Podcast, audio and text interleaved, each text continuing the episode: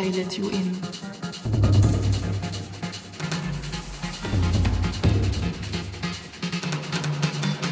My walls are high, but I let you in.